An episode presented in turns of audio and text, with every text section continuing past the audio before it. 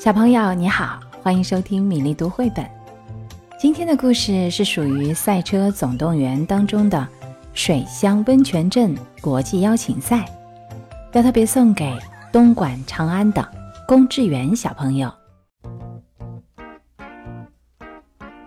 水乡温泉镇的生活即将发生翻天覆地的变化。韩大夫和我想在镇子附近修建一座赛车中心。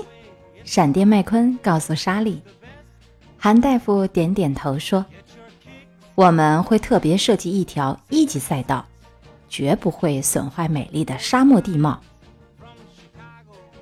这可真是一个好主意，莎莉说：“新的赛道一定会让水乡温泉镇重振威名。”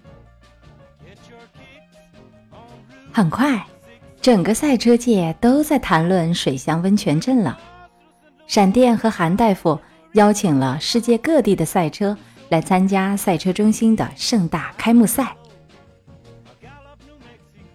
闪电非常渴望能和欧洲赛车界两位著名的赛车较量较量，他们是来自德国的奥托和来自瑞典的加蒙德，他们俩可都是出了名的快车。赛车们陆陆续续从世界各地赶来。那些欧洲赛车速度真的很快，警长生气地开出一张又一张超速罚单。但是这些赛车们都不明白是什么意思。来自德国的银色赛车奥托直接压过了开给他的罚单，他还以为是警长想要他的签名呢。奥托来到了镇子里，他想问丽丝怎么去赛车场，丽丝却以为奥托想买他店里的豪华版水乡温泉镇车贴套装。不过几分钟，奥托就被花花绿绿的车贴贴满了全身。正好闪电路过，他看见奥托被贴成大花猫的样子，立刻大笑起来。然后他领着奥托去雷蒙的车体彩绘店。做了一个美容。他们离开的时候，丽丝还按响喇叭欢送他们呢。闪电和他的朋友们，小叉车奇诺、卡布、拖车板牙，想去看看新的赛车场。等等，闪电！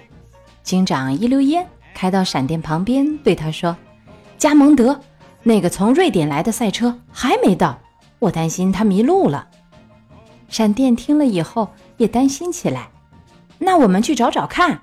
他说：“板牙，你也来帮忙吧。”没问题，板牙说道。他一直都是一个热心肠，只要我们不去山洞里头找就行。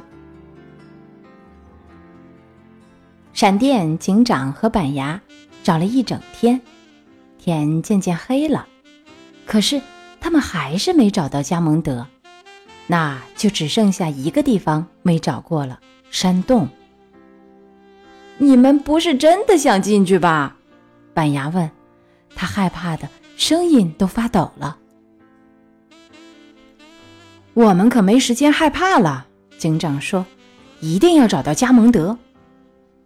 警长打开头顶的警灯和所有探照灯，带着闪电和板牙，勇敢的开进了黑黑的山洞。他们三个慢慢的在山洞里搜寻，突然，上面有光。你把加蒙德怎么了？你这个可恶的鬼！板牙吓得一边大叫，一边往闪电身后躲。那不是鬼，闪电说，那是加蒙德。原来加蒙德是一个探险家，他有明亮的车顶灯，非常适合走山路、钻山洞。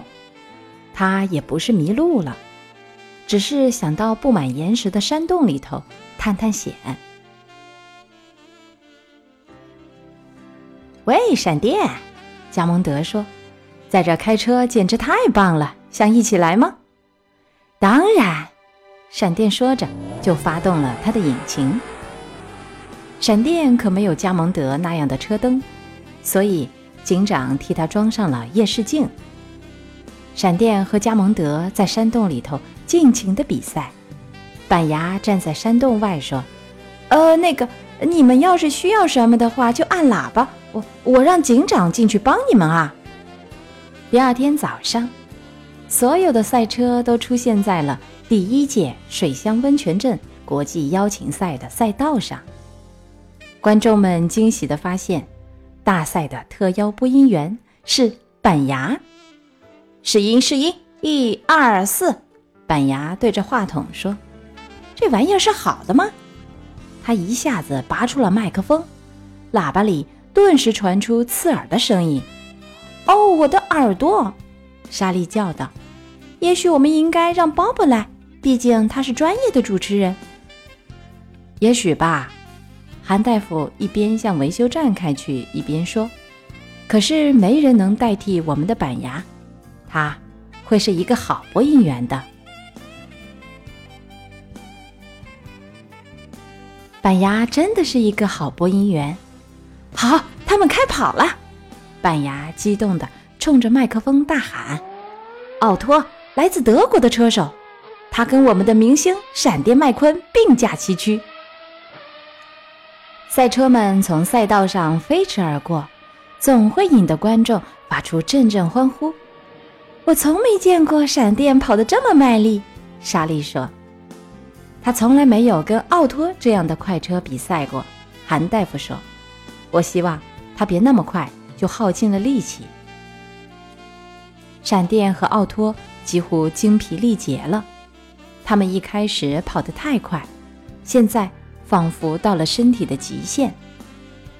闪电瞥了一眼转播席，那里有板牙、韩大夫、莎莉和其他朋友们。他们那么激动，那么兴奋，这可是在新赛场的第一次比赛呀！闪电明白，他必须再加一把劲儿，他必须为水乡温泉镇赢得这个冠军。奥托·加蒙德，闪电大吼：“来吧，我要挑战你们！”冲刺阶段，闪电听到大喇叭里传来了他的好兄弟。板牙的声音，他大吼：“加油啊，兄弟，你才是冠军！”闪电微微一笑，引擎轰鸣：“这是送给你的，板牙。”闪电又伸着舌头冲过了终点线。这次他是无可争议的冠军。赛后，闪电邀请奥托和加蒙德在小镇上逛了逛。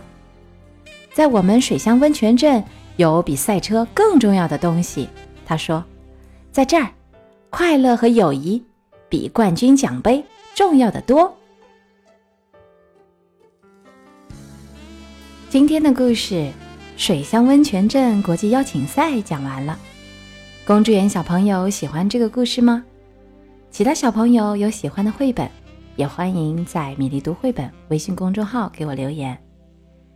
今天我们要读一首古诗《江畔独步寻花》，是说一个人在江边散步赏花，通往黄四娘家的小路上开满了五彩缤纷的鲜花，千万朵的花儿压弯了枝条，上下翻飞的蝴蝶恋恋不舍地在花朵上飞舞，娇小的黄莺自由自在地叫着，声音婉转动人。